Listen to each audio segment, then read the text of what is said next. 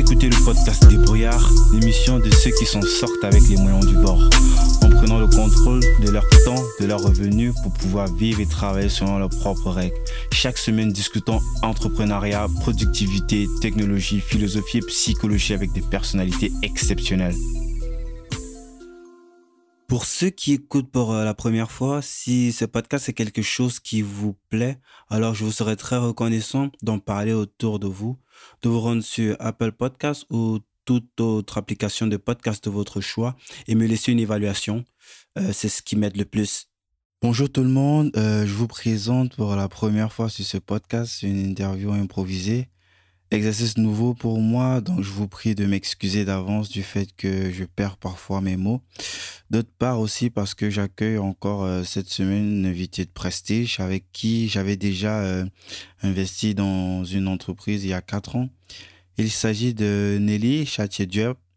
Euh, elle est passée par des grands groupes de conseil tels que Accenture avant d'aller faire trois ans et demi après un MBA dans l'optique d'avoir plus de responsabilités en entreprise et ainsi participer aux grandes décisions stratégiques.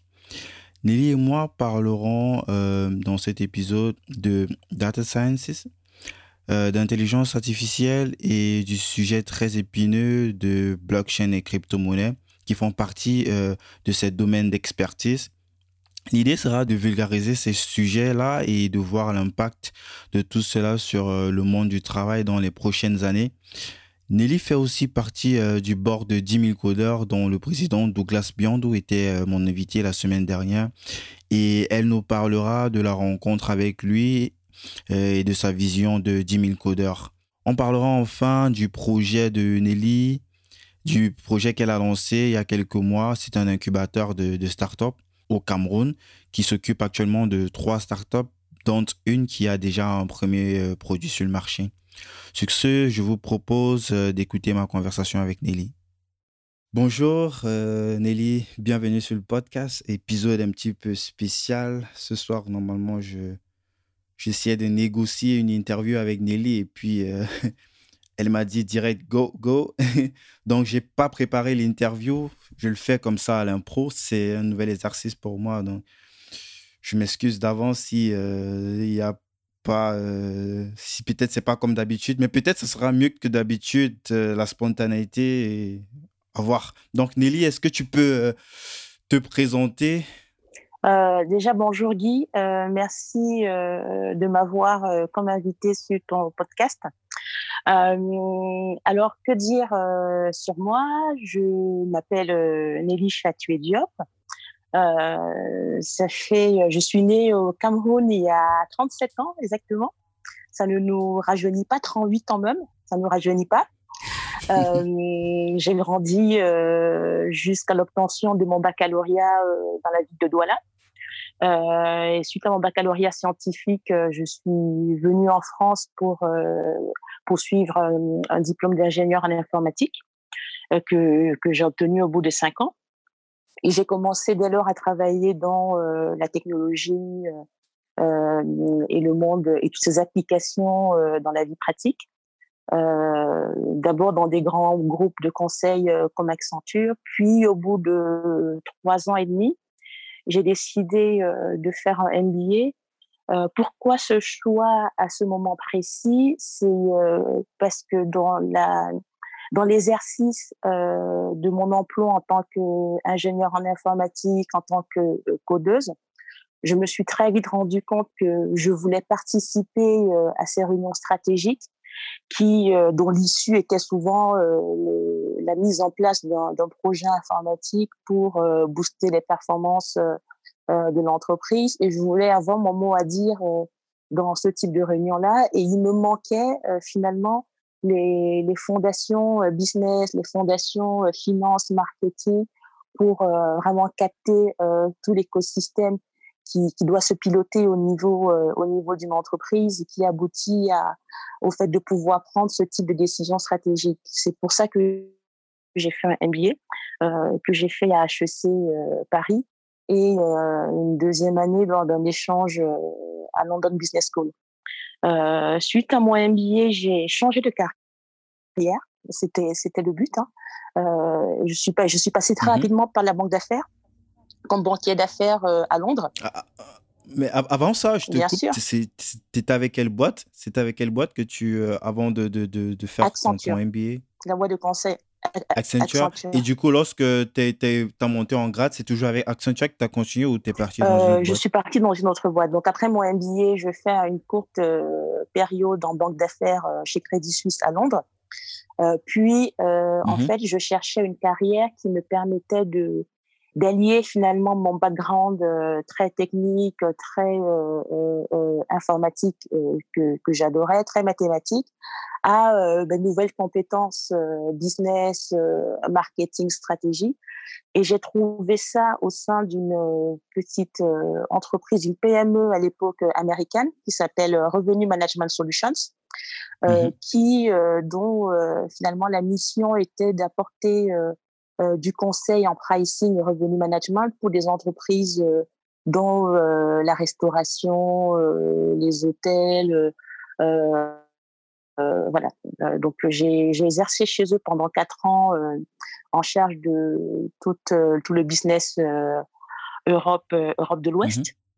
Donc avec euh, avec des clients comme les plus grosses chaînes de fast-food euh, au monde, je crois que j'ai pas besoin de de, de citer. Et euh, pour ces clients-là, en fait, euh, j'apportais à leur euh, comité exécutif. Donc mes mes clients, mes interlocuteurs étaient les CEO, les chief marketing officers, les chief strategy officers de de ces chaînes de restauration là et je leur apportais des conseils euh, sur comment fixer, euh, sur quel prix fixer pour quel produit, euh, dans quel dans quel restaurant, parce qu'il faut savoir que cela demande beaucoup d'analyse statistique pour, pour pouvoir prédire finalement l'influence du prix sur le consommateur et donc sur les volumes. Et j'ai fait ça, comme je le disais, pendant quatre ans. Tu te rends en fait c'est pour ça que tu as précisé, parce que euh, même si c'est une chaîne de restauration, euh, les, les, les, comportements de consommation, euh, par exemple, à Paris ne sont pas les mêmes qu'à Rennes. C'est pour ça qu'il faut adapter à chaque fois par rapport aux conditions du Exactement. terrain. Exactement. Et au-delà même de Paris et, et, et, et mmh Rennes, tu, vas, tu vas super loin. Enfin, tu vas trop loin, Guy. Je vais te, je vais te donner une anecdote pour un de pour un de mes clients euh, sur euh, dans une grande dans une grande capitale européenne avait deux mmh restaurants l'une en face de l'autre non en face de l'autre sur la même rue. Et en fait on a on a réussi à vendre des des produits plus chers dans un restaurant versus l'autre. Pourtant, il fallait juste traverser la route pour le client parce que pendant l'après-midi, c'était les mêmes produits. Les mêmes produits et parce que pendant l'après-midi, le soleil, euh, euh, l'un des restaurants était plus ensoleillé. Et en fait, finalement, euh, les clients qui accordaient de l'importance à cet aspect-là choisissaient le restaurant le plus cher et ceux qui étaient beaucoup plus price sensitive allaient dans le restaurant d'en face. Et en fait, on ne se rend même pas compte que les détails très peu finalement de clients quand on a une différence de prix assez minime pour, euh, que ça s'imprègne euh, dans le, cerveau des clients. Et il y a très peu de clients qui prennent finalement euh, ces, décisions-là uniquement basées sur le prix. C'est ce que mon expérience m'a permis de, de, mémoriser, si je, si je puis dire. Ah, top. Bah, je vais un petit peu revenir en arrière, Nelly, si tu me permets. Bien sûr. Euh, nous, on, se connaît, pas personnellement, euh, mais euh, je dirais depuis 4 ans, 2015. Tout à fait. Pourquoi? Parce que Nelly et moi, on a investi dans un, une, coopérative, Agrovision à l'époque. Et, c'était un groupe de, je crois, 50, près de 50 personnes près de 50 investisseurs. Et, et à l'époque, on se parlait pas directement, quoi. On avait un groupe où tout le monde communiquait. Et moi, euh, ce qui m'a intéressé, euh, et c'est justement euh, l'objectif de cette interview, c'est le fait que j'ai fait une interview avec Douglas. Du coup, on enregistre cette interview qui va sortir dans deux semaines, mais celle de Douglas, elle sort mardi, mardi de la semaine prochaine où lorsque je faisais mes recherches, je me suis rendu compte que tu, que tu faisais partie du board de Douglas. Douglas Biondo, c'est le président de 10 000 codeurs, qui est, on, peut le dire clairement, qui est une sorte de up qui fait genre comme une messe de, qui, qui, qui, vulgarise en fait le, digital et qui montre à quel point ça va avoir un impact dans tout ce qui dans, dans le continent africain en, en, termes de métier, en termes de, de, de, de nouvelles compétences. Et du coup, c'est ça qui m'a fait t'inviter sur le podcast parce que tu as des compétences en tout ce qui concerne les, les, data science et aussi ton, l'une de tes passions qui, qui, qui est la crypto-monnaie. On va essayer de développer sur cette partie des data science au, au, cours de, de l'épisode et en fonction du temps qu'on a, peut-être dans un autre épisode, on pourra parler aussi des crypto-monnaies. Très bien. Tu, tu, peux me dire un, un petit peu comment est-ce que tu t'es retrouvé à entreprendre Agrovision dans cette coopérative?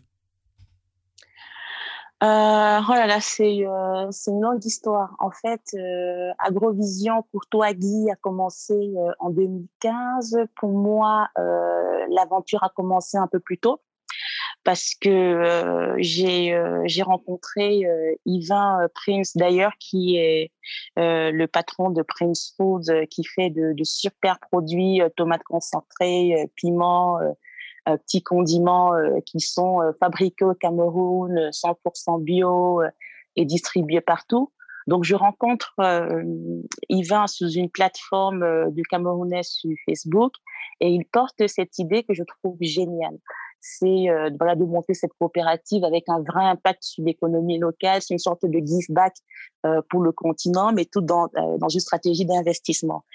Et on se retrouve à 10 membres du comité à commencer à plancher sur l'idée, à créer un business model, à interviewer des, des experts agronomes, à, commencer à construire un peu un pitch pour pouvoir embarquer et inspirer pas mal de, jeunes de la diaspora comme nous. Euh, donc suite à ça, très vite, on organise euh, une sorte de, de, de roadshow. Euh, dans, euh, en Italie, euh, on l'a fait à Paris, dans plusieurs villes d'Allemagne et on réussit, comme tu l'as dit, Guy, à convaincre 50, 50 ouais, à l'époque, moi, Je pense que j'ai participé à la réunion de Francfort. Francfort, ouais, Francfort. Ouais. Tout à fait. Et en fait, on faisait les roadshows ou physiques et ou virtuel. Donc, on réussit à embarquer 50 personnes motivées comme toi qui mettent un ticket à l'époque euh, de par tranche de 2500 euros dans cette aventure pour euh, euh, cultiver et commercialiser du maïs, des haricots, des, condiments verts, voilà. Et et c'est comme ça que Agrovision commence et c'est comme ça que cette aventure continue jusqu'à aujourd'hui d'ailleurs. Et est-ce est que avant Agrovision, tu avais déjà eu à, lancer un truc, monter un business ou tu étais focus, genre, euh, dans les entreprises, dans les grosses boîtes pour lesquelles tu as bossé? Euh, mon premier business, je l'ai monté à 12 ans au Cameroun. Je, je faisais, je, je, faisais des, euh, des pop-corn euh, caramélisés. Euh, je les faisais faire par ma mère parce que j'avais vu qu'il y avait euh, une, quelque chose à faire pour concurrencer les mamies qui vendaient des beignets haricots pendant la récréation. Donc, je faisais faire des pop-corn caramélisés que je vendais à 50 francs CFA à l'époque, à Petit Joss. à Petit Joss. Et, euh, et en fait, euh, je suis devenu euh, tellement Petit Joss puis lycée Joss. Et mmh c'est c'est devenu tellement successful qu'à un moment donné, mes parents m'ont interdit de le faire parce que ils avaient peur que ça empiète sur sur mes études parce que je me faisais pas mal de sous et et j'avais des précommandes et voilà. Donc je pense que c'est c'est vraiment de là que vient mon goût du business parce que je me suis rendu compte que finalement avec euh, avec 1000 euh, francs CFA, avec 2000 francs CFA, j'arrivais à monter quelque chose qui me rapportait deux, trois fois euh, plus.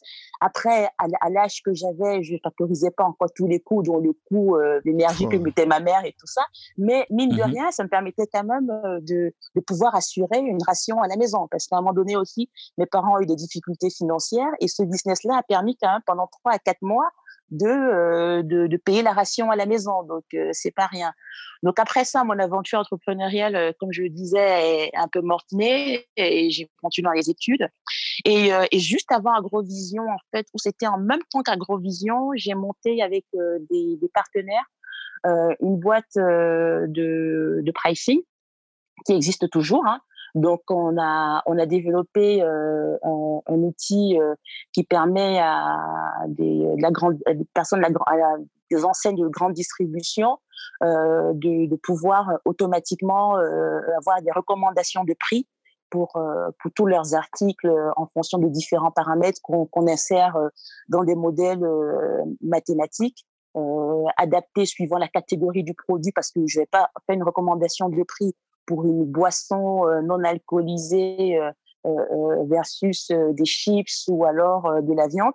Donc, on a vraiment des, des modèles très calibrés par rapport au type de produit, la quantité du produit, parce que le stock que le magasin a aussi doit impacter finalement le prix. Est-ce qu'on passe en promo Est-ce qu'on peut se permettre c'est une innovation d'avoir un premium plus plus? Et cette entreprise-là, elle tourne toujours. Elle a été créée en France. Elle est basée à Lille. Donc, c'est combien, euh, c'est combien de personnes à l'intérieur? Euh, Aujourd'hui, euh, c'est six personnes à plein temps. c'est six personnes à plein temps dans cette entreprise et, plusieurs clients sur que ce soit en Asie, en, en, et en Europe. top, c'est vraiment intéressant ça. Et l'entreprise est rentable? Est-ce que vous avez ah Oui, oui, oui. l'entreprise est, est, rentable. donc, elle a été fondée en 2015 aussi. Mmh et euh, oui, et depuis deux ans, euh, l'entreprise est rentable. Comment est-ce que tu réussis à faire toutes ces choses en même temps? Tu es, euh, tu as des postes à, responsabilité dans des dans des grosses boîtes en même temps. Tu tu as, tu as Agrovision à côté. Moi, j'étais dans Agrovision, je sais, je suis toujours, je sais à quel point on a on a des conversations, c'est des grosses prises de tête et en même temps, tu as, cette autre activité à côté. Comment est-ce que tu réussis à gérer tout ça à la fois? C'est la question qu'on me pose tout le temps. Et, en plus, euh, je ne sais pas si, si, on peut le dire, tu as, as, une famille. Alors, on parlait, tu me dis, tu as Bien un garçon. sûr, tout à fait. J'ai deux enfants, euh, deux garçons. 6 euh, ans et 2 ans et demi. j'ai un mari extraordinaire. Je pense que déjà, ça, c'est la, c'est la clé numéro une, hein, c'est d'avoir vraiment un, un partenaire euh, euh, qui euh, qui finalement aussi accompagne, fait le job, n'est pas dans un dans un mode familial très traditionnaliste où c'est à la femme après une grosse journée de boulot de faire encore 100% à la maison. Donc on est vraiment des, des, des partenaires de vie. Mmh donc ça, ça aide, ça, ça aide énormément. la deuxième chose, je dirais, c'est la passion c'est la passion. Ici aussi, il faut voir que mon, investissement dans chacun des projets est à degré variable. Agrovision, euh, quand je l'ai lancé avec euh, avec Yvan et, tout le groupe, euh, c'était la priorité pendant euh, trois, quatre, cinq mois. Euh, une fois que ça a été lancé, j'ai pu allouer finalement euh, cette énergie plus plus à d'autres projets et venir de manière beaucoup plus périodique euh, sur, sur, Agrovision. Là, on a parlé de Booper, l'entreprise de pricing, euh, mais il faut aussi noter que, euh, comme tu l'as dit, Guy, en ce moment, je suis Chief Data Officer chez euh, chez, euh, chez BetClick. Et en parallèle, j'ai ouvert un incubateur euh, au Cameroun en, décembre de l'année dernière où on, incube déjà trois entreprises dans la blockchain ou le marketing digital. Voilà, donc c'est toutes ces activités-là, en fait, j'arrive à les faire. Et tu as mentionné aussi le board de Jimmy Koda parce que c'est une histoire de passion. Ah, top. Et quand on est passionné, on n'a pas l'impression de travailler. Quand on est passionné, ça veut dire que les une, deux, trois heures qu'on consacrait à regarder des séries télévisuelles, on les regarde plus. Ça veut dire que au boulot, plutôt que de prendre une heure euh, pour euh, pour déjeuner, ben je vais soit je vais je vais pas déjeuner et pouvoir euh, avancer sur d'autres projets ou finaliser plutôt mon, mon travail chez mon employeur voilà, euh, c'est des trade-offs qu'on fait finalement au quotidien et on se rend très vite compte qu'on peut toujours optimiser. Et c'est vrai que j'arrive au bout de l'exercice parce que ça fait quelques mois que je n'arrive plus à trouver du temps pour déjeuner. Donc là, je me dis, je peux plus rajouter quelque chose dessus. Donc, euh, à, ta question, c'est très compliqué. J'ai optimisé au maximum en termes de télévision, en termes de voilà de, de, de, hobbies autres que finalement tous ces toutes ces activités euh, entrepreneuriales. Mais j'arrive au bout de l'exercice, donc euh, je prendrai plus rien d'autre, Laurent. ok, bah, on va on va on va parler de tous ces sujets là, 10 000 codeurs et et, et aussi euh, l'incubateur euh, qui, qui actuellement est en train de, de, de, bosser avec trois, trois startups. Euh, mais avant, revenons un petit peu sur cette transition entre ton, ton, poste de chief, chief officer, tu as dit, pour chief, chief, Data Officer. OK. avant ça, tu disais que tu étais, après ton master, tu as bossé pour Banque Suisse, tu es, allé en banque d'affaires et ensuite tu, as, bossé combien de temps là-bas? Ensuite, donc, euh, chez Crédit Suisse, je suis restée euh, quatre mois parce que je voulais rentrer sur Paris. Et quand je suis rentrée sur Paris, j'ai intégré Revenu Management Solutions, où j'ai finalement fait mes armes sur, dans tout ce qui est pricing, revenu management, dans la restauration, comme je le disais. Et c'est vraiment, j'étais très bien positionné à ce moment-là. On est en, entre 2000, 2007, 2008 et, euh, et 2011. C'est vraiment le, début de cette, euh, euh, comment dire, de ce nouveau métier qu'est le pricing. Et je suis sur la, la, place de Paris, et même en Europe, hein, parmi mmh les premières personnes qui sont expertes dans ce domaine-là. Donc très vite, je suis sollicitée par pratiquement tous les grands groupes qu'on peut imaginer euh, sur la place de Paris. Donc, je décide de rejoindre le groupe Casino au sein de, de Franprix, Franprix Leader Price, où je m'occupe de monter, de, de, de monter ah, le, département pricing. Désolé, je te coupe encore. Euh, Vas-y. Ça, ça, devient une habitude déjà, mais bon. euh, quand je me baladais sur ton profil LinkedIn, j'ai vu euh, une recommandation du numéro 1 de Franck Prix. Et puis Tout je me à dis, fait. comment c'est possible? Comment est-ce que ça se Comment est-ce que c'est possible une telle chose? Là, je comprends en fait. Tout à fait. Non, non, mais euh, euh, Jean-Paul Mochet, pour moi, était un mentor. Euh, c'est, j'ai eu une énorme chance dans ma carrière d'avoir des leaders extraordinaires, des managers extraordinaires qui m'ont inspiré, qui m'ont porté. Et Jean-Paul, il en fait partie. Il est, il est à jamais gravé dans ma vie. c'est voilà et, je vais en citer d'autres hein, au, fil de mmh l'interview. Donc chez mmh Franprix, chez Franprix leader, je suis restée quatre ans aussi. Donc, j'ai mis en place le département pricing. J'arrive, je suis toute seule dans ce département. Euh, très vite, je commence euh, à embaucher euh, mes équipes. Et quand je pars, c'est une équipe de 14 personnes qui s'occupe non seulement de faire des recommandations de prix, d'accompagner la stratégie commerciale, de développer aussi des, des, des outils pour, pour optimiser toute la, la logistique lors des promotions, quelle quantité de produits à commander pour quel type de magasin, de telle sorte que on optimise le flux finalement vendu pendant les promotions sans en voir euh, trop de, euh, de déchets à un magasin ou de non vendus. Euh, donc finalement, je monte une équipe qui devient la plateforme tournante de, la, de la donnée au, sein, au sein de Franprix. Donc je quitte Franprix pour rejoindre un autre leader inspirant qui est Régis Schulz, qui est aujourd'hui mmh numéro un chez Monoprix, mais qui était patron de Darty à l'époque. Donc je rejoins Darty, pareil, sur un contrat similaire, essayer de, euh, de monter une équipe pricing, de la dynamiser, de construire une vraie stratégie euh, qui permet de Et à chaque positionner. fois, c'est genre on vient te chercher ou c'est Tout à toi fait. qui... Euh, Non, non, à chaque fois, on vient me chercher. Un En petit fait, peu comme euh, avec les, les, les, avec, avec les équipes de foot, genre, c'est genre un transfert, genre Barcelone, Real et tout. ouais, on, on- on Je pourrait. me demande toujours comment ça se passe en, Tout en à off fait. avec ces, ces grosses boîtes. Parce que Ouais. pour l'autre boîte, tu rapportes déjà assez, quoi. Comment, euh, comment ça se passe? Mais en fait, c'est, euh, il faut, je pense que dans les illustrations un peu de mes, euh, de mes intermèdes entrepreneuriaux, ton public, toi, vous pouvez déjà commencer à vous construire une idée de ma personnalité. Je suis ce que j'appelle un chasseur. Je suis pas un cultivateur. Donc j'aime bien, j'aime bien construire les choses, j'aime bien monter les choses.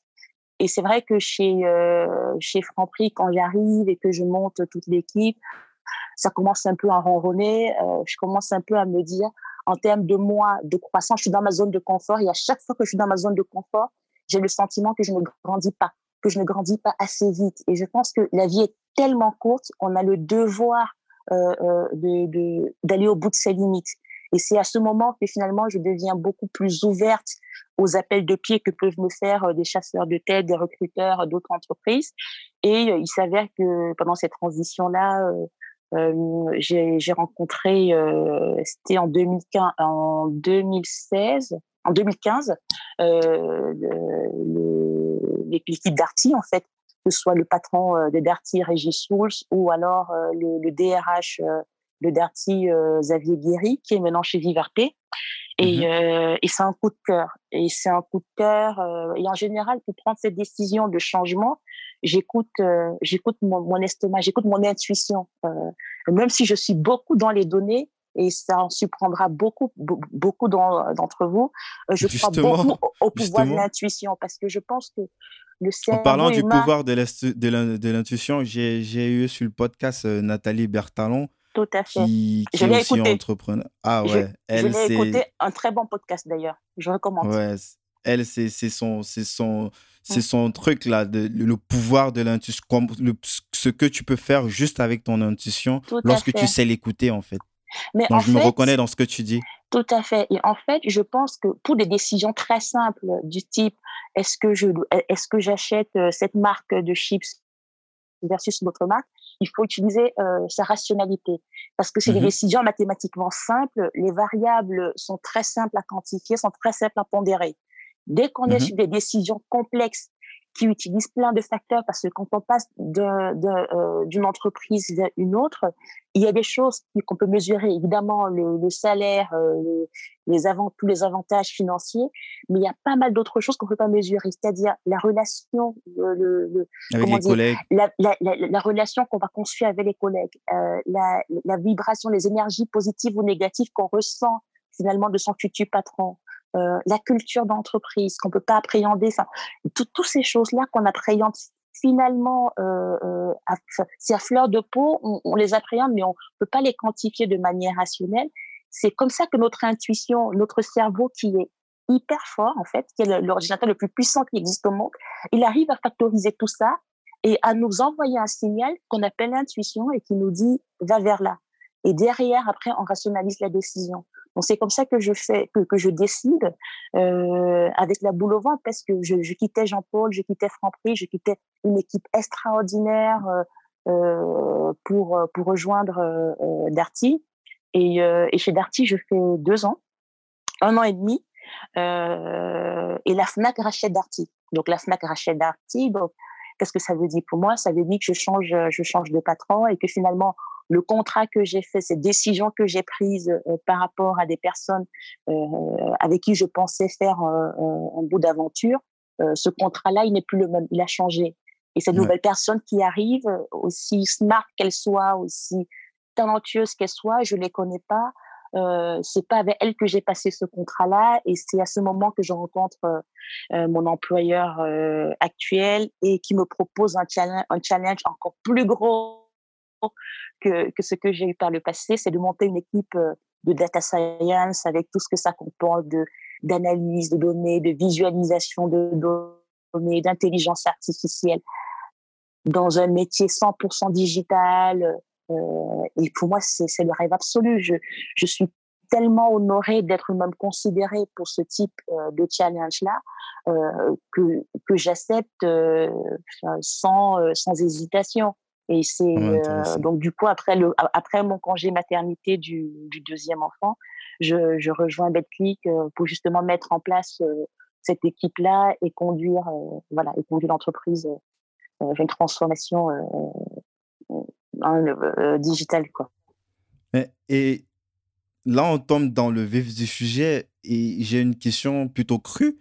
Est-ce que l'IA, est-ce que l'intelligence artificielle va remplacer tous ces boulots traditionnels. Parce qu'on écoute dans les journaux, dans l'actualité, les gilets jaunes, tout ça, les, gens, ils ont peur. Et puis, est-ce que c'est -ce que quelque chose qui est réel? Est-ce qu'on va, est qu'on va perdre nos boulots? Est-ce que nous, euh, les gens d'en bas, les petits ouvriers, les, les, les, les, gens qui font des boulots répétitifs qui, sont, qui pourront potentiellement être automatisés par des robots et aussi notamment grâce à l'intelligence artificielle, est-ce qu'on va perdre nos boulots? Je pense comme toute nouvelle technologie, il y aura des boulots qui vont disparaître, il y a d'autres qui vont être créés. je ne pense pas que, enfin, comment comment je le mettrais? Je, je prends une application de l'IA par exemple en médecine on se rend compte que euh, quand on, fait un bon modèle d'intelligence artificielle, en entraînant assez, par exemple, avec euh, des, euh, des, radios de patients qui ont, qui ont un cancer, le, les modèles arrivent très bien à diagnostiquer les cancers, euh, beaucoup mieux même que, que des médecins experts qui ont fait plus de plus de 15 plus de 15 ans d'études. Et, la machine arrive de mieux en mieux aussi à prescrire le traitement le plus adéquat pour euh, tel type de cancer et tel type euh, de, de, de patient. Euh, mais demain, dire que ça va remplacer complètement. Les, le médecin, il va perdre son boulot demain. Le, le, médecin, non, je ne crois pas. Je pense que le médecin, il fait bien plus que diagnostiquer. Et d'ailleurs, si euh, peut-être on arrive à amoindrir euh, cette partie diagnostic, le médecin peut jouer encore plus son rôle d'accompagner le patient euh, de prendre du temps pour construire cette, ces relations-là avec le mmh patient et l'accompagner plus facilement et avec plus d'efficacité euh, vers la voie de la rémission. Parce que euh, tout comme aujourd'hui l'effet placebo existe sans qu'on arrive à savoir comment ça marche, je pense aussi que très souvent, à, si on prend le même patient avec deux médecins différents, avec le même traitement, euh, parce qu'il a conçu une, relation particulière avec l'un des médecins, il arrivera à guérir plus facilement. Et malheureusement, aujourd'hui, souvent, les médecins n'ont pas ce temps-là à consacrer à établir cette relation. Donc, je pense que finalement, l'IA permettra de nous rappeler ce qu'est notre humanité et d'utiliser encore plus notre humanité euh, avec les autres autour de nous et de laisser finalement à la machine tout ce qui est répétitif et n'apporte pas forcément de valeur ajoutée. Après, ça a l'air assez naïf. Évidemment qu'il y aura des métiers qui vont disparaître, tout comme avec la révolution industrielle, il y a beaucoup de métiers euh, autour de l'agriculture qui ont disparu. Mais il ne faut pas se mettre aussi uniquement sous le prisme de l'Europe. Il faut penser, par exemple, en Afrique. On, euh, euh, au Cameroun, il me semblait avoir lu qu'on avait euh, 50 experts euh, je ne sais pas si c'était en, radiologie ou cardiologie sur tout le territoire. Et je me dis, mais pour 25 millions d'habitants, comment on va s'en sortir? Donc l'IA aussi, c'est une belle promesse pour tous ces pays-là, finalement, qui n'ont pas ces ressources-là et qui pourront s'appuyer euh, euh, peut-être demain sur euh, des, euh, algorithmes mis à disposition via des interfaces qui reviennent beaucoup moins cher sans avoir besoin euh, d'avoir des gens qualifiés sur place. Pensons à nos zones rurales. Je pense en Afrique, en Asie. Le monde ne se limite pas à, l'Europe occidentale développée aux États-Unis. Il, y a, tous ces milliards d'êtres humains qui pourraient demain, grâce à la technologie, avoir accès justement à la, même qualité euh, euh, de soins ou, euh, d'autres euh, applications, d'autres use cases euh, qu'on n'imagine pas encore. Et il y a des choses aussi qui, demain deviendront possibles parce qu'on a l'intelligence artificielle et qui n'était pas possible aujourd'hui. Bah, du coup, euh, pour avoir pour, pour, amener tout ça, par exemple, en continent comme le continent africain, comment est-ce que tu vois cette technologie dans les prochaines années? Quel, quel impact pour avoir euh, ces, ces, data science sur euh, le, développement, dans, que ce soit dans la partie tech ou euh, et aussi dans les rapports humains sur le continent africain? Ben, déjà sur le continent africain en lui-même, ce que je peux dire, c'est qu'aujourd'hui, quand je vois les, les modèles qu'on entraîne ici, euh, en, Europe, on a encore très très peu de données euh, qui, viennent vraiment du, euh, continent africain. Il faut savoir que nos, nos grosses entreprises fonctionnent encore beaucoup avec avec du papier. Voilà, c'est l'IA, ça mettra du temps à être euh, comment on dit, pertinent, euh, le plus adapté possible à nos réalités locales pour moi. Ce que tu veux dire, c'est qu'il faut assez de data et c'est ça tout à fait. Et, et, et, et aujourd'hui avec des c'est vrai avec des gros mastodontes comme euh, les Google Facebook qui se démocratisent eux ils commencent à récupérer des, des données euh, euh, des, des, utilisateurs euh, des utilisateurs africains qui ont construit des, des modèles. Mais je pense que l'IA adaptée à l'Afrique devra se construire avec les Africains et c'est pour ça que je vois d'un très bon œil toute cette, euh, cet écosystème Africatech commence à se développer avec des jeunes brillants. tu as interviewé récemment le fondateur de, de il y a Olivier Madiba de Kiro Games qui est en train de lever pas mal de fonds. Voilà, il y a, il y a énormément. il, il, est à près de, je crois, plus de 200 000 dollars. 300 000, 300 000 dollars, voilà. Il y a énormément de jeunes talentueux au Sénégal, au Rwanda, euh, en Angola qui commencent à développer des, des startups tech. Et grâce à ces applications-là, euh, euh, demain, je pense qu'on va pouvoir avoir de plus en plus de données sur les clients, comprendre c'est quoi un client. Euh, euh, J'aime pas dire africain parce que l'Afrique c'est 30 millions de kilomètres carrés on oublie que l'Afrique, c'est un continent qui, qui, peut, qui peut héberger en son sein toute l'Europe, tous les États-Unis, et il reste encore de la place pour mettre la Chine. C'est un continent énorme. C'est un continent énorme. Il y a, il y a autant de différences entre moi, camerounaise, et un Togolais qu'entre un Français et un Suédois. Donc, arrêtons de dire l'Afrique. Mais grâce à toutes ces applications, toutes ces jeunes tech qui se développent, je pense qu'on pourra commencer à avoir pas mal de données et commencer à penser à une, à, des use cases et euh, intelligence artificielle qui sont euh, qui, qui, rendent service à nos populations locales.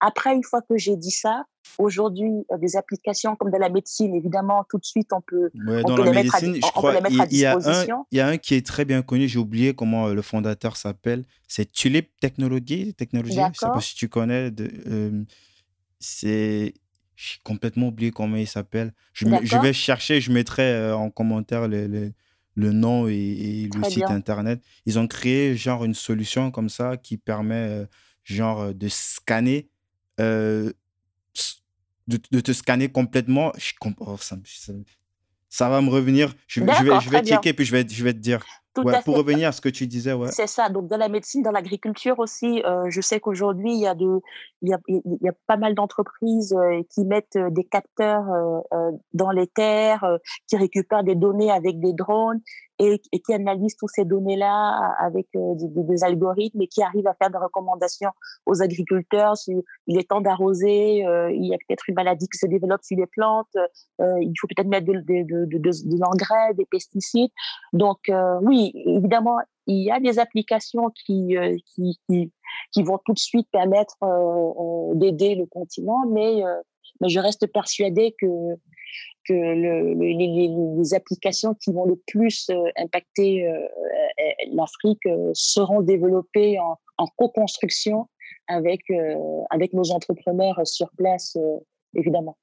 Je propose qu'on passe euh, euh, sur, euh, sur qu'on passe sur l'incubateur que tu as monté. Mais avant, est-ce qu'on pourrait parler un petit peu, c'est, pour ceux qui, qui n'ont jamais entendu parler, c'est quoi les crypto-monnaies? C'est, quoi la crypto en fait?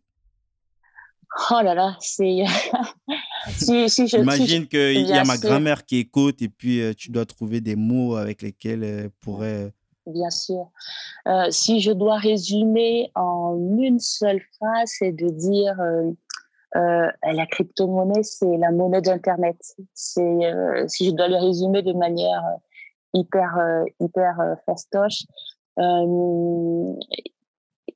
comment l'illustrer de manière encore plus simple Imaginons qu'aujourd'hui, la, la, révolution qu'apportent les crypto-monnaies, je vais prendre une analogie. Imaginons on est en en 1990 et on parle, euh, on, parle des emails. Et tout le monde s'est dit, mais les emails, est-ce qu'on a besoin des emails? On a la poste, on a les courriers, on a les fax. J'étais pas encore né, mais je peux imaginer. voilà. Et en 1990, euh, je crois qu'il y avait un million de fax qui étaient envoyés par jour dans le monde. Donc les personnes dans leur rêve les plus fous se disaient, ben, il y aura euh, sûrement un million, euh, peut-être, euh, voilà, si on peut le business model, 1 à 2 millions euh, d'emails à terme aussi envoyés par jour. Et aujourd'hui, en fait, il y a 300 milliards d'emails qui sont envoyés tous les jours. Donc, il faut montrer à quel point, finalement, Internet a été, a totalement révolutionné le transfert d'informations. Aujourd'hui, les crypto-monnaies et les blockchains euh, euh, publics sont appelés à révolutionner ce qu'on appelle le transfert de valeur. Euh, Aujourd'hui, il y a à peu près 4 milliards, voire plus de personnes dans le monde qui n'ont pas accès à des services financiers. parce qu'elles ne sont pas considérées assez rentables par les banques. Mmh parce que quand on veut ouvrir un compte en banque, il y a ce qu'on appelle le KYC et ML, Know Your Customer en, en time money laundering. Et pour ça, il faut déjà avoir une tu, tu peux me dire ce que c'est Ça représente quoi en termes de. Pour, pour nous, en tant que nous humains, c'est quoi C'est une valeur C'est quelque chose qui nous. Avec on, peut nous, on nous catégorise avec cette entité? Qu'est-ce que c'est Non, en fait, la crypto-monnaie, c'est l'équivalent, euh, c'est une monnaie, c'est un moyen. Non, je ne parle, pas, je parle pas des, crypto-monnaies, je parle de, de, ces éléments que tu as cités. Du pour, KYC, euh, du KYC et AML. Le, le KYC, c'est l'abréviation de Know Your Customer. En fait, à chaque fois qu'on quand on, va, quand on veut ouvrir un compte bancaire, on vous demande votre carte d'identité, on vous demande des informations de résidence, où on habite, on peut nous demander nos fiches de salaire. Et, mmh euh, si on se met dans le contexte euh, en Asie ou en Afrique, évidemment que ce n'est pas un système financier adapté pour ces populations-là. Euh, on a encore énormément de personnes qui n'ont même pas de carte d'identité euh, parce qu'elles habitent dans des zones rurales très remotes. Ça veut dire qu'elles sont totalement blacklistées de l'écosystème financier mondial. Euh, avec les crypto-monnaies, on peut être à Ebolova, à Garoua, et pouvoir recevoir du paiement pour des, des marchandises qu'on vend grâce à Internet. on peut vendre ces marchandises euh, depuis Ebolova à quelqu'un qui est à New Delhi, en Inde et lui envoyer des sous sans passer par un intermédiaire bancaire qui va prendre énormément de frais de manière instantanée. Et c'est la première crypto-monnaie qui qui euh, euh, qui a été euh, développée s'appelle le Bitcoin, qui existe depuis 2008 grâce à mhm. Satoshi Nakamoto. Et, et depuis lors, aujourd'hui, il y en a, il y en a plus de 2000. On ne sait pas s'il existe vraiment. Il y a tellement d'histoires par rapport à ce personnage. On ne sait pas si c'est un homme, une femme, japonais, un, groupe, un groupe de personnes, si c'est la NSC, on, ne sait absolument rien. Mais, euh, mais c'est un cadeau finalement qu'il a fait euh, à l'humanité. Pour la première fois, on a une monnaie qui est euh, non censurable. Ça veut dire que aucun gouvernement ne peut venir confisquer mon Bitcoin. On a une monnaie qui est totalement décentralisée. Ça veut dire qu'il n'y a aucune entreprise qu'on peut venir fermer et, et tout d'un coup, le Bitcoin s'effondre.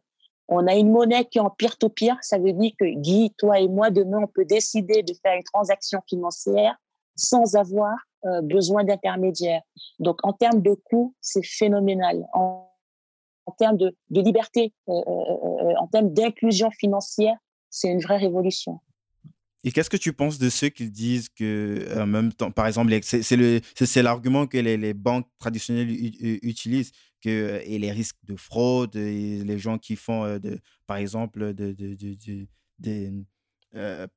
les, terroristes et tout ça. Qu'est-ce que tu. Par rapport, parce qu'il y a cette liberté, mais cette liberté, c'est à double tranchant, en fait. Moi, je dirais ce sont les mêmes arguments qu'on entendait dans les, en 95, en 98 sur Internet en disant qui va vouloir utiliser ça euh, C'est les gens qui font de la pornographie, c'est les drug dealers, euh, c'est les terroristes. Et aujourd'hui, on se rend compte que les gens l'utilisent pour se, transférer des milliards de photos de chats qui sont mignons. Donc non, évidemment, il y aura toujours des, personnes qui vont utiliser cette nouvelle technologie à des fins euh, euh, malfaisantes, mais c'est l'arbre qui cache la forêt il y a énormément euh, de personnes qui l'utilisent à bon escient et donc ça va changer la vie de manière radicale. Aujourd'hui, la monnaie principale utilisée pour le terrorisme, c'est le dollar. Donc, euh, euh, quand Pablo Escobar, je ne sais pas si vous avez vu les, séries Narcos ou lu son, histoire, voilà, il enterrait des billets, de, il, enterrait des, milliards de dollars. Je ne suis pas sûre qu'aujourd'hui, euh, euh, voilà. Et en plus, euh, les, crypto-monnaies, ce sont des, des blockchains publics. Ça veut dire que toutes les transactions, finalement, sont visibles elles ne sont pas, c'est pas quelque chose d'anonyme. Donc, les, et validé par d'autres ordinateurs tout qui, à fait, qui tout forment à un fait, réseau tout à fait, tout à fait. Ouais, c'est top. Et du coup, d'où est venue l'idée en fait de monter cet incubateur? Est-ce que les trois entreprises qui sont incubées font principalement dans, essentiellement dans, dans les cryptos ou alors des oh produits dérivés de crypto? Non, non, non, non. Il, y en a une qui fait, euh, qui est plutôt euh, dans euh, la, le développement des, des outils, des outils, des, des process un peu pour du web, des, process web pour faciliter mmh finalement le développement sites web, d'applications pour des entreprises locales. Il y a une deuxième entreprise qui, elle, est spécialisée euh, euh, dans la blockchain et qui est en train de développer un prototype euh, pour faciliter l'accès aux crypto-monnaies aux populations de l'Afrique de l'Ouest et centrale. Et la mmh troisième, et la troisième entreprise, c'est une entreprise qui a qui, qui développe des euh, une plateforme en fait euh, pour euh, créer des vidéos de marketing avec des en, 3D, 2D, avec une scénographie. Genre comme vidéo euh, je ne connais pas vidéo Scribe, mais avec une scénographie finalement inspirée de, de, la scénographie africaine, avec des, avec des icônes très mmh. africaines. Vidéo Scribe, c'est un logiciel qui, qui fait des vidéos du genre, euh, tu vois, il y a une main qui écrit, qui décrit euh, tout ce que. Il y a une voix off derrière et euh, tout ce que la voix off dit derrière, la, ça se schématise. C'est quelque chose de, de, similaire. Et, et, d'ailleurs, je, je, peux parler parce que ce produit, pour le coup, il est, il est fini. le, le CEO, le, porteur du projet s'appelle Jovial Douala et son équipe, son, sa, son entreprise s'appelle Plus Point Smart Draw. Donc, on va mettre les liens en, description encore. Tout, hein, tout, à fait. Tout à mhm. fait. Donc, donc, ça va être lancé euh, bientôt. C'est un jeune hyper talentueux qui, il y a deux ans, faisait partie euh, du top euh, talent de Forbes 30 under 30. Donc, les 30, mhm. les 30, les 30 plus talentueux africains en dessous de 30 ans. Et, et qui a monté, qui a, c'est une plateforme qui, qui tourne. et là, il est en train de la, de la donner à un niveau supérieur. Donc voilà. Et, en fait, cet incubateur-là qui s'appelle Zingalab, et euh, je suis en partenariat avec euh, avec Amazon dessus. Donc euh, toutes les entreprises incubées chez moi ont accès à la plateforme cloud d'Amazon avec ce que ça représente ah, aussi. Sont, sont hébergés chez Amazon. Voilà, tout à fait. Et, à titre gracieux parce que c'est Amazon qui qui accompagne aussi finalement sur le plan technique aussi toutes ces entreprises là Mmh donc ça, donc ça montre aussi que, que finalement que l'Afrique intéresse, euh, que l'Afrique intéresse les, euh, les grosses structures. et, euh, et, je suis, je suis toujours euh, ébahie complètement euh, en, comment dire, en admiration de, devant ces jeunes qui finalement sont restés sur le continent et qui arrive à me parler du cloud aussi bien que mes équipes euh, qui sont euh, ici en France et qui ont fait plusieurs années d'études dans des structures euh, beaucoup plus organisées. Et on se rend mmh compte que le côté très débrouillard et de, dans ton podcast, voilà, le côté très débrouillard de, de nos jeunes, c'est c'est ce dividende démographique-là sur lequel l'Afrique est assis et c'est pourquoi Douglas, moi et plein d'autres personnes dans 10 000 codeurs on se bat pour que ce, dividende-là nous permette de devenir euh, vraiment le poumon de l'industrie numérique de demain. Euh, et, c'est ma petite contribution. Mmh. Et comment l'incubateur, comment comment t'es venue l'idée? Tu pars de quoi avant de monter cet incubateur? En fait, je pars, euh, pars d'un désir euh, d'aider, d'accompagner des jeunes, de mentorer, de coacher. Euh, je le faisais déjà en and off, mais je pars d'un désir d'organiser tout ça, de, pouvoir aussi me servir de, de mon réseau que, que, j'ai ici pour servir finalement de, de pont entre, entre le réseau que je peux avoir, l'accès que je peux avoir à des personnes très haut placé euh, euh, ici en Europe et, euh, et l'énergie que je sens, la volonté de, bien faire les choses que, je ressens quand, quand je vais au Cameroun. Et il me vient l'idée, je l'appelle plus pépinière qu'incubateur parce qu'on en a encore qu'au début. Il me vient l'idée de créer cette structure, de commencer à, à, construire un deal avec Amazon de, de, et, d'accompagner finalement des, des, des, startups, pas trop au début, parce qu'il faut aussi que, que, je me fasse un peu la main euh, avec l'équipe qu'on a, qu'on a sur place.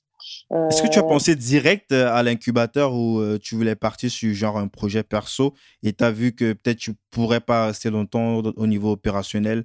Alors il fallait trouver des talents peut-être qui pouvaient porter ces projets et toi tu devais être derrière un petit peu comme euh, ce, que, euh, euh, ce que Douglas appelle la, la, grande sœur qui, qui, qui pousse comme ça, qui push avec, avec cet incubateur, ouais, tout ces portraits de projet-là. Tout à fait, c'est exactement ça. Je me suis dit, plutôt que, comme tu l'as dit, hein, le, la journée n'a que 24 heures, et plutôt que de me lancer, de consacrer toute mon énergie à un seul projet, je me suis dit, peut-être je pourrais justement dispenser ces conseils-là, cet accompagnement à, euh, un plus large spectre de projets. Et moi, j'apprends beaucoup aussi. Il hein. ne faut pas s'imaginer mmh que euh, je ne vais pas avec un esprit euh, paternaliste, un esprit grande sœur qui sait tout, qui, qui, qui, va tout vous apprendre. J'apprends énormément de ces jeunes-là. J'apprends énormément, je grandis avec eux, je suis exposée à des problématiques qui me sont aussi souvent assez surprenantes. Je veux dire, c'est Rebecca Enonchant qui disait quand un entrepreneur euh, veut créer sa structure euh, en, Occident, il va euh, s'incorporer, il commence à réfléchir à la technologie, aux talents qui vont l'accompagner.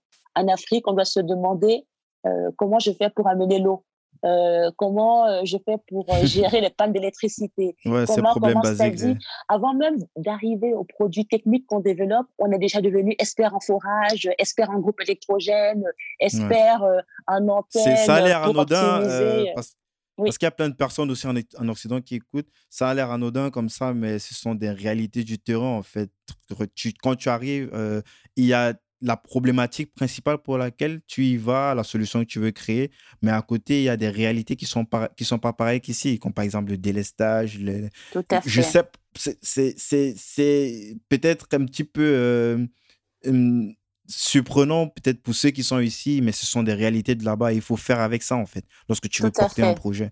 Raison pour laquelle il y a plein de la diaspora, plein, lorsqu'ils arrivent, ils se découragent dès le départ parce qu'ils se disent qu'ils vont, ils sont en train de partir sur, je sais pas, soit une capitale européenne ou doivent monter un projet comme ils ont l'habitude de le faire en Occident, que c'est pas pareil. Tout à fait. Et en plus, il y a aussi le manque de financement sur place. Hein. Il faut avouer que nos jeunes ont des idées, mais il y a un problème de, de, confiance, euh, de confiance des investisseurs dans leur capacité à matérialiser leurs idées.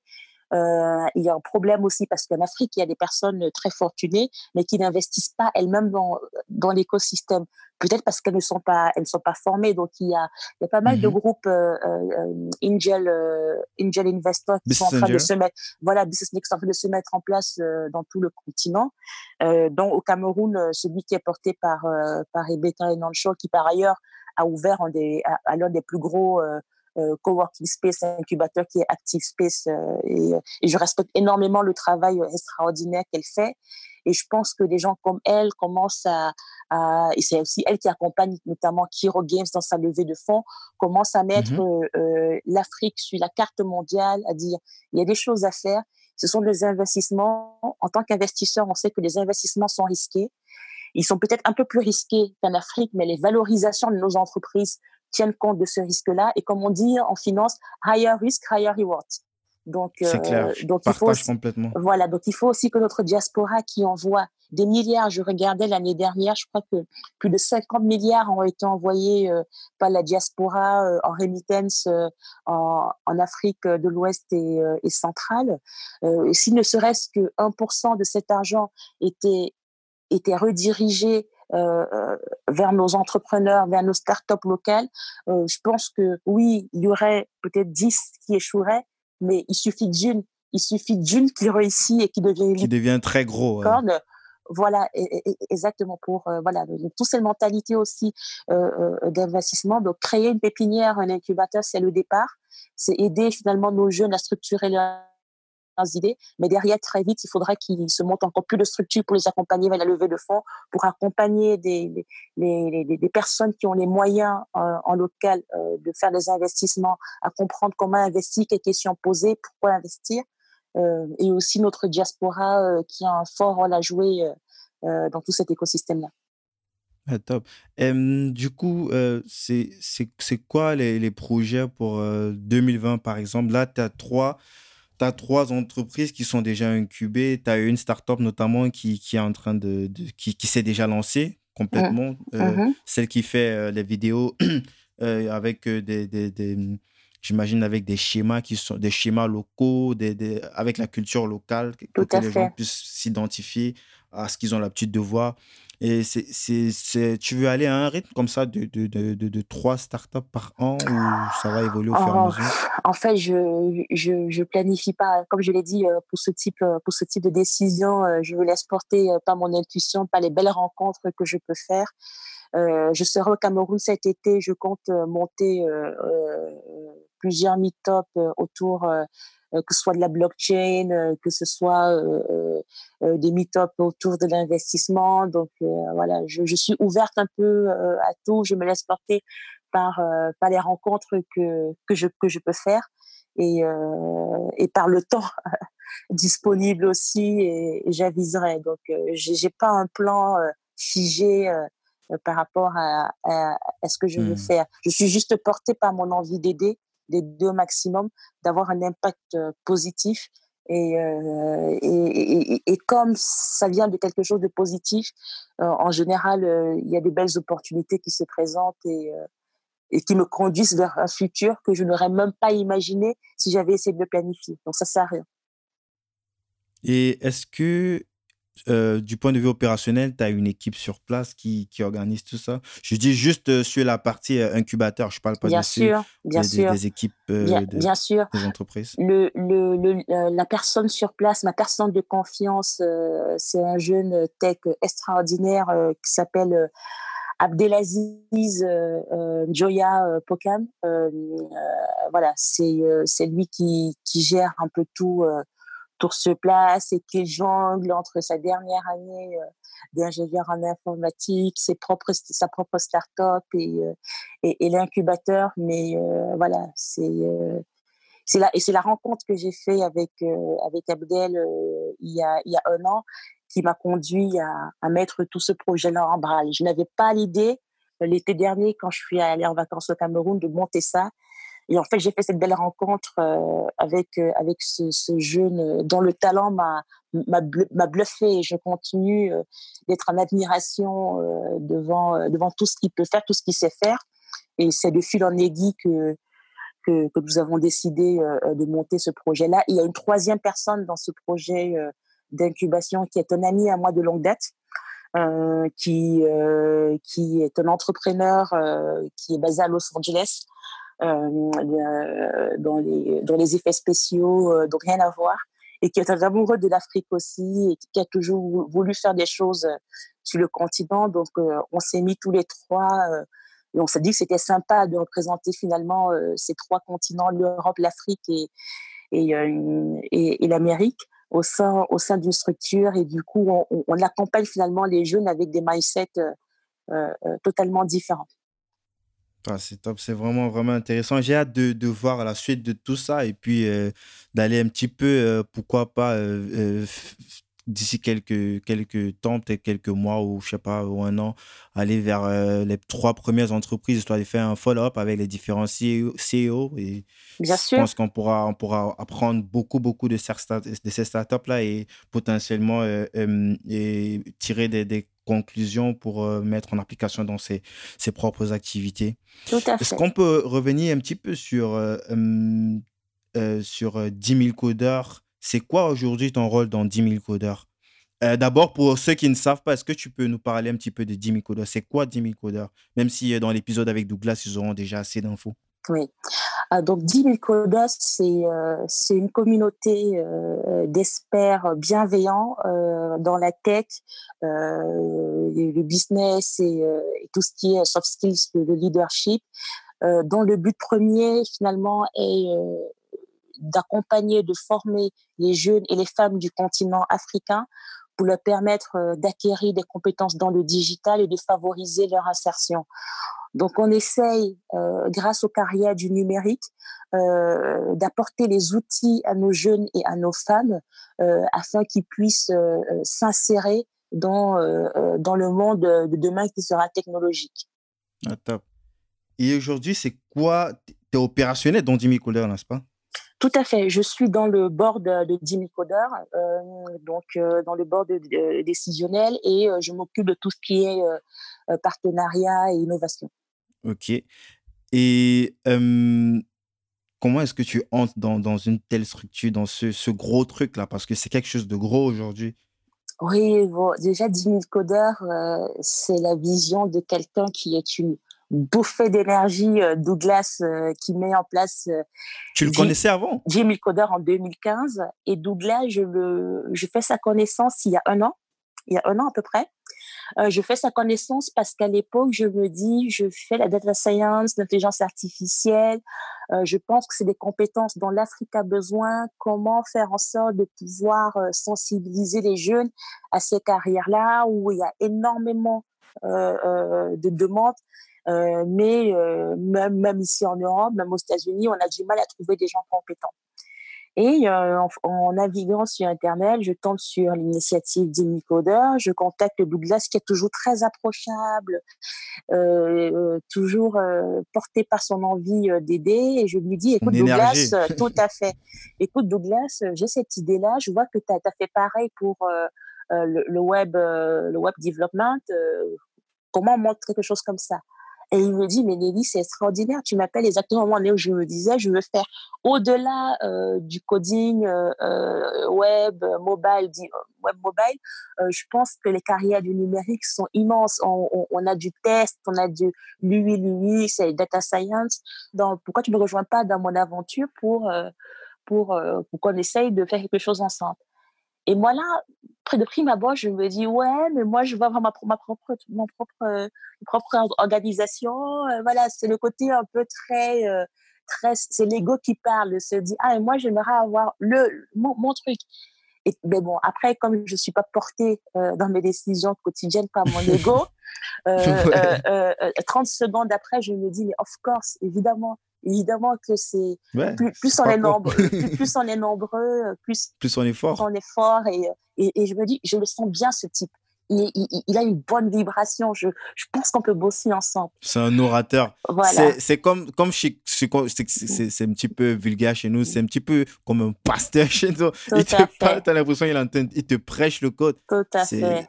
C'est une délicieuse personne. Tout à fait. Et, et voilà. Et, c'est comme ça qu'on commence à, à, bosser avec Douglas euh, et, euh, voilà, et avec d'autres personnes extraordinaires dont il a, dont il a cité le nom, euh, j'imagine, pendant, pendant le podcast. Voilà.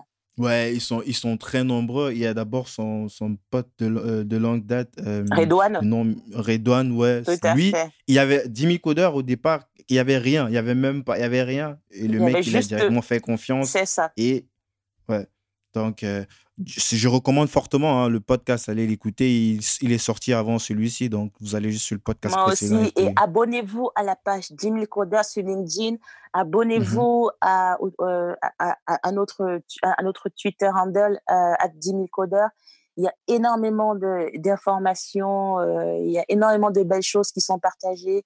En ce moment, on est en train de, de, mmh de, de, créer des ponts avec euh, Andela, pour ceux qui connaissent, euh, qui vient de, de, lever 100 euh, millions de dollars, euh, notamment de, de l'organisation Venture Capital de, de Serena Williams. Serena, on, on, on, est en, train de créer des ponts avec Gebeya, qui embauche aussi de talentueux développeurs. Donc voilà, donc c'est vraiment une organisation panafricaine. Et quand on dit qu'on est panafricain, dit Nicodeur, euh, c'est pas qu'on est juste des Camerounais qui se disent panafricains. Dans le bord d'Inicodeur, ça va de l'Afrique du Nord euh, jusqu'à l'Afrique tout en bas, tout, au sud. Donc vraiment, on représente euh, vraiment dignement les 54 euh, euh, pays, les 54 nations qui composent, l'Afrique. Et, on, pense vraiment qu'on va réaliser notre objectif de pouvoir former 10 euh, microdons dans chacun de 54 pays. Il faut savoir que la Chine, à date, a 2 millions de développeurs en iOS, uniquement en iOS. Donc, quand on dit qu'on veut former 540 000 développeurs en Afrique, euh, il faudrait euh, 10 organisations comme 10 000 codeurs euh, pour pouvoir euh, atteindre ne serait-ce que la cheville du, du, du, du, niveau de la Chine. Quoi. Donc, donc, il y a de la place pour tout le monde. toutes les bonnes volontés sont les bienvenues. Ah, c'est vraiment top. c'est quoi tes, tes, petits secrets pour, pour mieux bosser? Tu, as des soupapes comme ça dans la semaine? Comment tu fais pour t'organiser? Des outils spécifiques, des applications? Comment tu fais pour, euh, pour, euh, pour avoir cette, ce punch pour faire euh, ces, ces 10 000 projets que tu fais en même temps? Bon, déjà, il y a il y a un outil, il y a un outil qui, qui est endogène, hein, qui est pas, c'est la passion. Déjà, il faut, il faut choisir des choses pour lesquelles on est passionné. On peut pas se forcer à faire des choses parce que les autres le font, parce que ça fait bien, euh, parce que ça flatte son ego. Ça marche pas. Euh, déjà, un, il faut être passionné. Ensuite, euh, quelque chose et je vais faire quelque chose que les gens me disent euh, trait de caractère que j'ai mais moi je ne vois pas de, l'extérieur donc en général quand j'ai une idée le temps entre l'idée et l'exécution est très court donc mmh euh, et souvent euh, beaucoup de gens adorent parler mais euh, ne font pas grand chose donc donc quand je, je n'ai qu'une parole quand je m'engage sur quelque chose et je me dis j'ai envie de faire ça je vais à minima tester quitte à abandonner très vite, mais je vais tester et très vite. Je vais pas, voilà. En Ensuite, modeling, tout simplement, histoire ouais, de. Tout à fait, de... tout à fait. Ensuite, je pense aussi que c'est c'est toujours ne jamais oublier que quel que soit ce qu'on fait, euh, euh, la créativité, les, les, les, idées finalement qui propulsent quelle que soit l'activité arrivent à tout instant. Donc euh, moi, j'ai toujours mon Google Note à portée de main et chaque fois que j'ai une idée sur n'importe quel sujet, je, je la note pour ne pas l'oublier parce que les idées arrivent, comme je disais. C'est quoi que tu utilises Google Keep. Google Doc, tu veux dire? Google Keep. Non, Google Keep. Google Keep, okay. Google Keep Notes. Voilà. Et euh, voilà, c'est. Euh... Et sinon, euh... et sinon savoir, savoir bien s'entourer, quoi. Savoir bien s'entourer. C'est euh, pour moi c'est mes secrets. Je je je vais pas citer des, des, outils parce que les outils sont adaptés à, finalement aux gens qui l'utilisent quoi. C'est euh, et, et, ça évolue tellement très vite dans dans ce dans dans cet univers. Je pense que si je dois résumer, c'est vraiment un la passion et, deux euh, si vous avez une idée, essayez de vous lancer quoi. Vaut mieux euh, n'avoir que cinq idées et avoir testé deux, trois d'entre elles que d'avoir une centaine d'idées et échanger au quotidien. Quoi. Si vous avez une idée, essayez d'être assez, persistant. C'est souvent ce qui manque à la plupart des, des, des personnes. Et je pense que dit, toi comme moi, si on lancé, si on a participé à Agrovision, c'est parce qu'on avait déjà eu l'idée de vouloir faire quelque chose dans l'agriculture, quelque chose pour le continent. L'opportunité s'est présentée. On aurait pu se dire, mais 50 autres personnes, on ne les connaît pas, peut-être ils vont nous escroquer notre argent, on s'y connaît pas en agriculture. Il y avait toutes les raisons possibles pour ne pas le faire, on l'a quand même fait. Et ce qui fait la différence entre les gens qui réussissent et les gens qui échouent, c'est de tenter, c'est d'aller au bout de ses idées. Toutes ne seront pas forcément des succès, mais même on apprend autant des échecs finalement que, que, des succès. Ça fait très cliché quand je dis ça, mais je le dis par expérience, pas parce que je l'ai lu quelque part. Non, c'est réel. Hein. Moi, je partage complètement. C'est, c'est... Tu vas faire euh, 10 000 choses, tu vas foirer euh, peut-être, euh, je sais pas, 999, il y aura un, l'idée qui va, qui, qui va, qui va, tout, qui, qui va tout changer dans, dans, dans, dans le cours de l'histoire. Mais pourquoi? Parce que tu auras appris de tout ce que tu as raté précédemment et tout tu, au fur et à mesure, tu vas itérer et t'affiner et être plus euh, aborder les choses de façon plus chirurgicale quoi. Tout à fait. Tout à fait. Top. Là, on est déjà près d'une heure douze. J'ai même pas senti le temps passer. et c'était improvisé. Et c'était improvisé. c'était improvisé en plus. Ouais, j'espère que ça sera pas trop bizarre, trop. Euh, j'espère que ça sera pas non, trop tu, bizarre tu, à écouter quand même. Tu es un excellent intervieweur, Guy. T'inquiète pas. Merci. Euh, ben, je vais encore te poser euh, les, les, questions que je pose généralement à la fin, les trois questions de fin. Euh, si on revenait 17 ans en arrière, tu as dit que tu avais 37 ans. Oui. Et que tu rencontrais la petite jeune Nelly et tu devais lui donner une, un conseil, que lui dirais-tu? Je lui dirais ne change pas.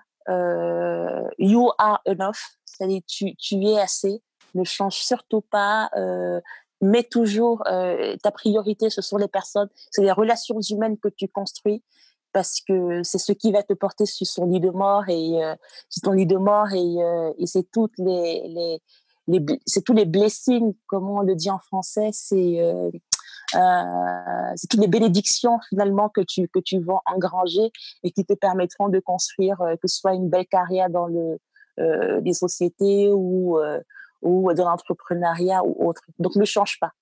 je suis la bonne, je suis la bonne voie. Top. Et est-ce qu'il y a un livre que tu, tu recommandes souvent? Je pense à deux livres en particulier euh, que je recommande souvent. Le premier euh, qui s'appelle euh, Système 1, Système 2, les deux vitesses de la pensée, qui a été écrit par Daniel Kahneman, prix Nobel de l'économie en 2002. Et en gros, en mmh fait, c'est un, bouquin qui, qui définit les deux systèmes qui régissent notre façon de, de penser, de prendre des décisions le système 1 qui est beaucoup plus rapide, émotionnel, intuitif, et le système 2 beaucoup plus lent, réfléchi, logique. Donc, euh, donc la théorie finalement euh, du bouquin, c'est de nous aider à, à, prendre du recul sur euh, la rationalité supposée de toutes les décisions qu'on prend au quotidien. Le deuxième livre a été rédigé par Malcolm Gladwell. Il y en a il y a plusieurs de ces bouquins, enfin tous ces bouquins j'adore, mais celui que je vais recommander s'appelle euh, Tous Winners, comprend les logiques du succès. Et en fait, c'est, euh, si je résumais en une question, c'est de demander c'est quel est le, quels sont les points communs entre Mozart, les Beatles et Bill Gates. Le point, c'est de se dire que le talent ne fait pas tout. Mmh et les prodiges, souvent, doivent leur succès à des facteurs euh, autres euh, que le talent pur, la famille, les circonstances, euh, voilà, tous ces facteurs extérieurs qui contribuent euh, au succès. Et ça me fait penser à, un adage que, que j'aime bien, qui dit les talents se trouvent partout, mais les opportunités pas trop. Donc c'est une belle promesse aussi pour, pour nos jeunes Africains qui sont pétris de talents, mais qui n'ont pas forcément les mêmes opportunités que leurs congénères à l'Occident. Voilà.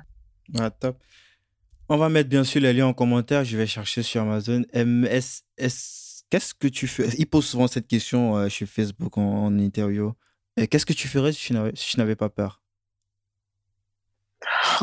Je, je, rappelle que Douglas, il m'a dit, mais Guy, je n'ai pas peur je fais déjà euh, ce que je, je, ferais si j'avais. Donc. ouais, ouais, ouais, Non, mais c'est. Euh, je, je, je, pense que tout ce que je fais, euh, finalement, donne un peu la même. converge un peu vers la même réponse que, que, que ce que Douglas a apporté, parce que justement, je fais des choses parce que je ne pense pas qu'elles sont impossibles. Euh, et, euh, et, je pense que je me suis, euh, je me suis tout permis. J'ai, j'ai eu à faire des transitions où je laissais des, des jobs super bien payés, toujours dans ma zone de confort. Le fait qu'à chaque fois que j'entre dans ma zone de confort, je pars, je repars dans l'inconfort, montre à quel point peut-être c'est l'amour du risque. Je ne sais pas si c'est l'absence de, de, peur ou l'amour du risque, mais euh, c'est juste l'envie de grandir quoi donc je pense que euh, j'ai peur j'ai je peux pas dire comme je que j'ai pas peur je pense que j'ai peur mais euh, ma passion de grandir d'apprendre d'appréhender le le monde de la de, de la manière la plus la plus large possible et supplante de très loin cette peur que je peux avoir au quotidien. Et quand je suis obsédée par ça, par cette envie de grandir, d'apprendre, d'apprendre diverses choses, de, de, de, de connaître, d'engranger du savoir, de, de, rencontrer de belles personnes, en général, euh, si je mets ça euh, voilà, sur une balance avec euh, ces, petites, ces, petites, ces petites peurs, ces petites frayeurs qu'on peut avoir au quotidien, ça les supplante de, de 10 000, de 10 000 milliards euh, de, de façons. Quoi. Tu as dit quelque chose qui m'a beaucoup interpellé. Ça m'a fait penser à un très grand entrepreneur. Peut-être tu connais Jacob Abou, français. Je crois d'origine, euh, je ne sais pas si c'est marocain marocain peut-être. Euh, il a notamment des, il possède des journaux comme je crois le, journal de l'auto. Il possède, c'est, il est dans le top du top. Et lui, il dit que à l'époque, il il a réussi parce qu'il ne savait pas que c'était impossible. Donc, Donc, ça résume totalement. Non, mais il ne savait pas cette, cette, euh, euh, cette naïveté de savoir. Il n'avait pas tout simplement le choix, il a fait les choses et il n'avait pas ce, ce, euh, cette réflexion analytique, par exemple, des gens qui sont déjà peut-être en entreprise et qui évoluent en carrière, qui ont plus de difficultés de sortir de cette zone de confort par rapport à, quelqu'un qui, lui, il n'a pas le choix, il ne sait pas si c'est possible ou c'est pas possible, il le fait tout simplement. D'ailleurs, Guy, je vais te relater une, une, anecdote. J'ai eu une mentor euh, euh, dans mon programme à HEC qui, une fois, bien après que j'ai fini le programme et que je, que je sois déjà insérée professionnellement et à des plus hauts niveaux, elle m'a fait cette réflexion de me dire, Lily, quand je t'entends parler, quand je t'entends me décrire le next step dans ta carrière, j'ai l'impression que tu n'as pas conscience que tu es une femme noire africaine en France. Je dis, mais euh, c'est. euh, oui, ça veut dire. C'est un très bon parallèle. Ça, c'est exactement ce que euh, Abou Jacob, il. Donc, exactement ça, ouais. voilà. Tu n'es pas consciente, en, fait, de, de, cette réalité que 99% de, de, la population. c'est ça. C'est ça, ressent. Donc, du coup, comme, comme je ne l'ai pas conscientisé comme ça, ça, ça, ne devient pas un frein. Alors que, bien évidemment, je suis pas naïve, hein, mais euh, voilà, ça ne devient pas un frein. Et cette anecdote, finalement, résume assez bien mon état d'esprit euh, euh, au quotidien. Ah, c'est top, c'est top. Nelly, où est-ce qu'on envoie les gens qui, qui, qui, veulent en savoir plus sur toi, sur ton travail, sur ton incubateur? Est-ce qu'il y a un site déjà qui est en place? Euh, oui, on va mettre le lien. Euh, n'hésitez pas aussi à vous abonner à ma page Twitter parce que la page Twitter, à, mon fil, à mon, fil mmh d'actualité Twitter parce que je tweete énormément sur pas mal de sujets, pas mal de passions, crypto-monnaie, intelligence artificielle, Africa Tech. Donc on mettra aussi les liens, euh, j'imagine, et surtout 10 000 codeurs. Abonnez-vous à 10 000 codeurs. on, ne manquera pas, on ne manquera pas. Euh, Nelly, j'ai encore euh, quelque chose pour toi avant qu'on ne se sépare. C'est vrai que je n'ai pas préparé l'émission, mais vu que ça entre euh, dans tout ce qu'on a abordé et dans les défis auxquels tu seras confronté dans les prochains mois et les prochaines années par rapport à tes, tes, tes projets, euh, c'est le même bouquin que j'ai euh, remis. Tu sais que tu connais le concept de l'émission, j'offre un bouquin à chaque invité à chaque fois à la fin de l'émission. Et c'est le même bouquin que j'ai euh, envoyé à, à, Douglas. c'est un bouquin de Guillaume Declerc et Baudine. Je ne sais pas si tu connais. Non, pas du tout. Il présente les secrets, les secrets de productivité de 300 start qui cartonnent. ils sont là à la rencontre de tous ces mastodontes, que ce soit le mec de. Euh, euh, comment ça s'appelle, les trucs de covoiturage là euh, ah, Blablacar Blablacar, Airbnb, où ils, sont là, ils, ils, sont allés rencontrer tous ces mecs-là et ils ont fait une sorte de, de, de brainstorming de tous ces, ces, types de, de production et ils ont sorti un bouquin qui s'appelle La 25e heure. Je pense que tu vas l'adorer et puis ça pourra potentiellement t'aider dans tes, tes, différents projets que tu es en train de mettre en place. Quoi. C'est génial. Mille merci, Guy. Et, et, et, la vide, la passionnée de, de, de, bouquins, de lecture que je suis, va essayer de trouver euh, du temps dans ces 24 heures. la 25e euh, heure, ça s'appelle. ça veut dire c'est ça, exactement. C'est bien nommé. c'est bien nommé. C'est bien nommé. C'est un, beau clin d'œil. Ah, c'est top, c'est top. Donc, euh, merci encore pour ce podcast improvisé, je rappelle encore. Et puis, euh, j'invite tout le monde. Euh, Pardonnez-moi déjà d'avance pour les pour les blablabla. Voilà, c'était improvisé. On l'a fait en freestyle, en mode, en mode, débrouillard. C'est le but. Merci encore, Nelly, et à très vite. À bientôt. Ciao. Merci d'avoir été avec moi jusqu'au bout de cet épisode de Débrouillard. Si vous avez apprécié l'émission, la première chose à faire est de le dire euh, à l'invité via les réseaux sociaux. Vous trouverez le lien de ses profils euh, dans la description de l'épisode. Faites-le, c'est très important pour euh, le remercier et pour montrer que Débrouillard est écouté presque aussi important, abonnez-vous au podcast et laissez un avis sur Apple Podcasts ou iTunes. 5 étoiles de préférence, ça permet à Débrouillard de monter dans les rankings et d'être donc découvert par de plus en plus de gens. Toutes les informations pour euh, savoir comment vous abonner et ne pas rater les prochains épisodes sont sur débrouillardpodcast.com Et à cette adresse-là, vous trouverez les informations sur comment me laisser les évaluations iTunes. Enfin, pour euh, ne rien rater, pour ne rien manquer des activités et des coulisses, vous pouvez me suivre sur euh, LinkedIn en cherchant Débrouillard. Euh, merci d'écouter ce podcast et à la semaine prochaine.